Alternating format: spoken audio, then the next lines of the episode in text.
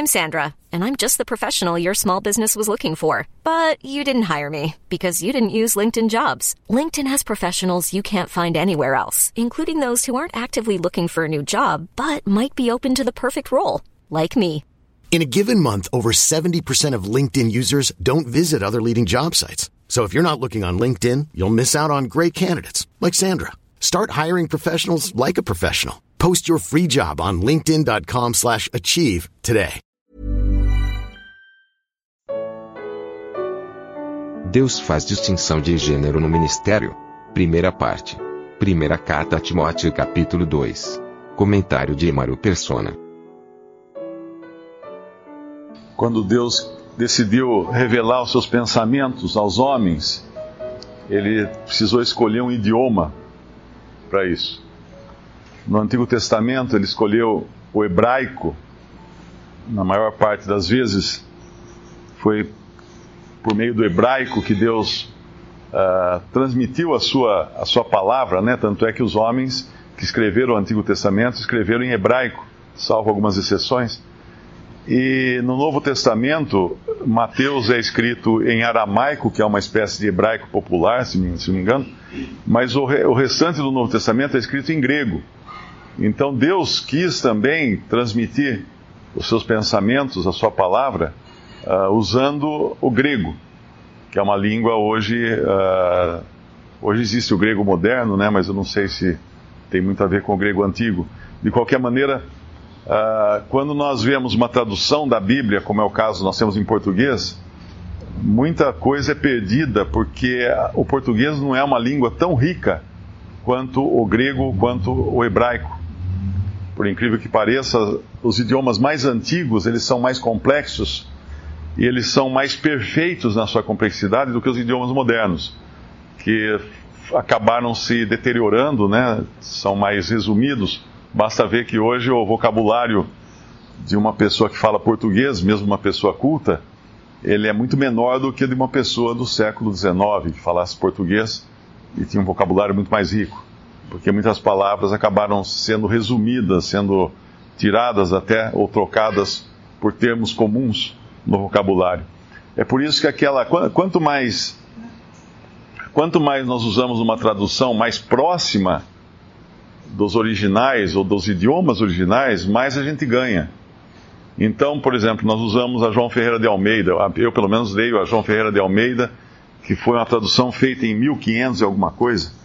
Uh, e, e é rica, porque é uma, é uma obra-prima, inclusive, em termos de língua portuguesa. Ainda assim, ela perde em relação ao, aos originais gregos e hebraicos. Mas é rica. Quando você pega uma tradução como a Bíblia na linguagem de hoje, aí então perde completamente muitas coisas. Por quê? Porque a, a, o ponto de partida para ser feita essa tradução, a Bíblia na linguagem de hoje, foi escolher um vocabulário, eu não sei se é com 700 palavras ou alguma coisa assim, escolher o mínimo de palavras possível para comunicar em língua portuguesa. Então eles limitaram. Então, uma, quatro, cinco palavras que existiam no original com diferente significado, se puderam trocar por uma palavra só em português, trocaram. E com isso, obviamente, a gente perde muito. Uh, nesse capítulo existe uma pequena perda aqui já, que é a palavra homem, que nós encontramos no versículo 2, versículo 4, versículo 5 e versículo 8. No versículo, no, uh, no, eu não entendo grego, mas eu olhei numa, numa tradução que é interlinear, que tem o grego e o português. O versículo 2, todos os homens no grego está antropos, que significa toda a humanidade, todos os seres humanos.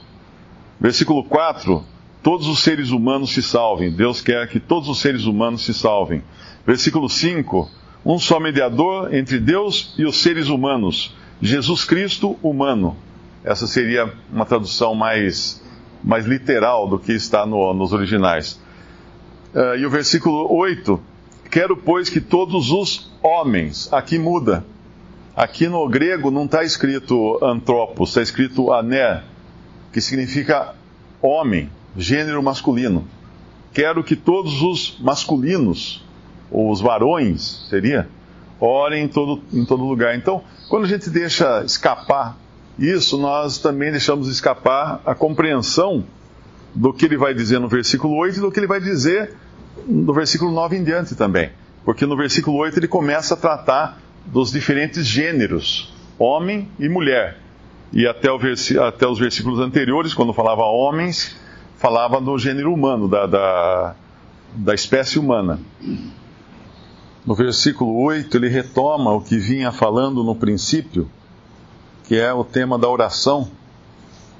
Ele começa o capítulo falando de oração, intercessão por todos os homens. E aí no versículo 8 ele vai falar uma coisa importantíssima para nós, cristãos.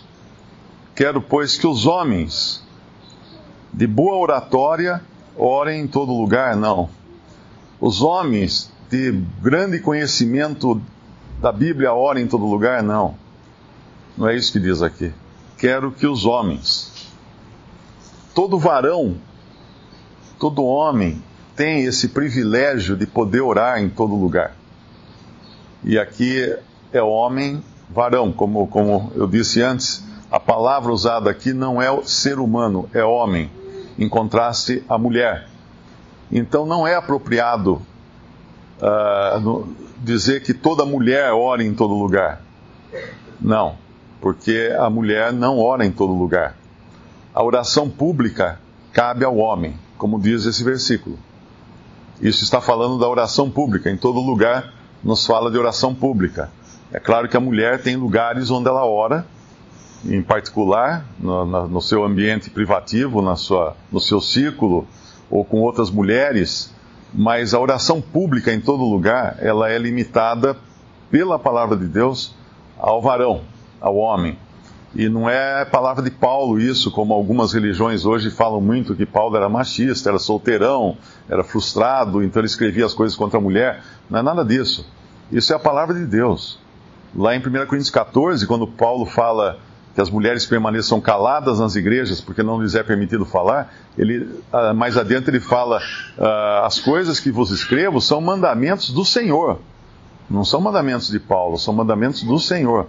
Então, entender e respeitar isso é importantíssimo, e ainda mais numa época quando a mulher deixou seu lugar, o lugar que Deus havia colocado para a mulher, ah, ela abandonou esse lugar. Então, esse, esses homens serve para qualquer irmão, uh, não irmãs, pelo menos no, no, sentido público da oração. Levantando mãos santas, isso aqui não é um ato físico, né? Falar assim, ah, então para orar eu tenho que levantar as mãos.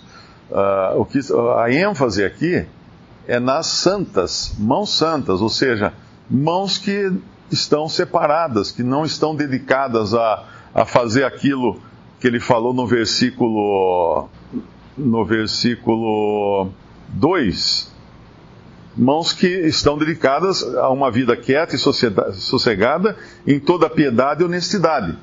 Agora, se eu tenho mãos dedicadas à desonestidade, às coisas erradas, à corrupção, a qualquer coisa, então não são mãos santas. Essas mãos nos falam de atos, né, de, do proceder do, do homem que ora. Então, ele, ao mesmo tempo que ele tem a sua oração pública, ele tem que ter também a sua comunhão particular com Deus em santidade. Sem ira e nem contenda, isso aqui é importante também, né? a gente às vezes se esquece disso. Porque se existe uma coisa errada, é uma oração para mandar recado. E infelizmente a gente falha muito nisso às vezes. Nós oramos, na verdade, não a Deus, mas para mandar recado para algum irmão.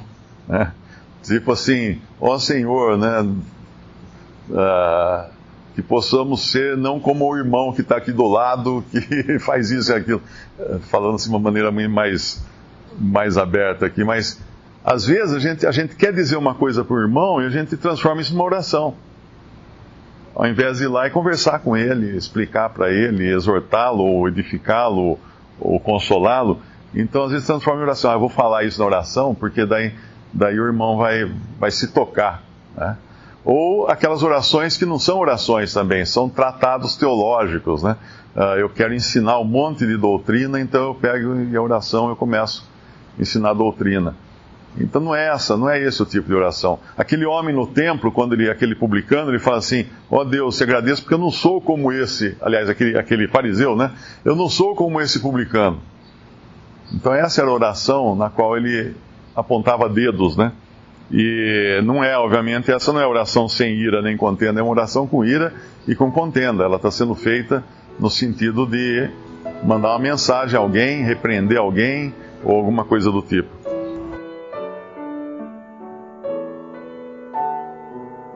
Visite respondi.com.br.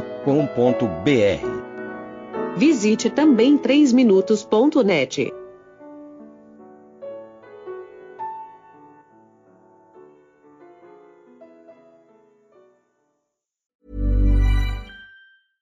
Ever catch yourself eating the same flavorless dinner three days in a row? Dreaming of something better? Well, HelloFresh is your guilt-free dream come true, baby. It's me, Kiki Palmer. Let's wake up those taste buds with hot, juicy pecan crusted chicken or garlic butter shrimp scampi. Mm. Hello Fresh. Stop dreaming of all the delicious possibilities and dig in at HelloFresh.com. Let's get this dinner party started.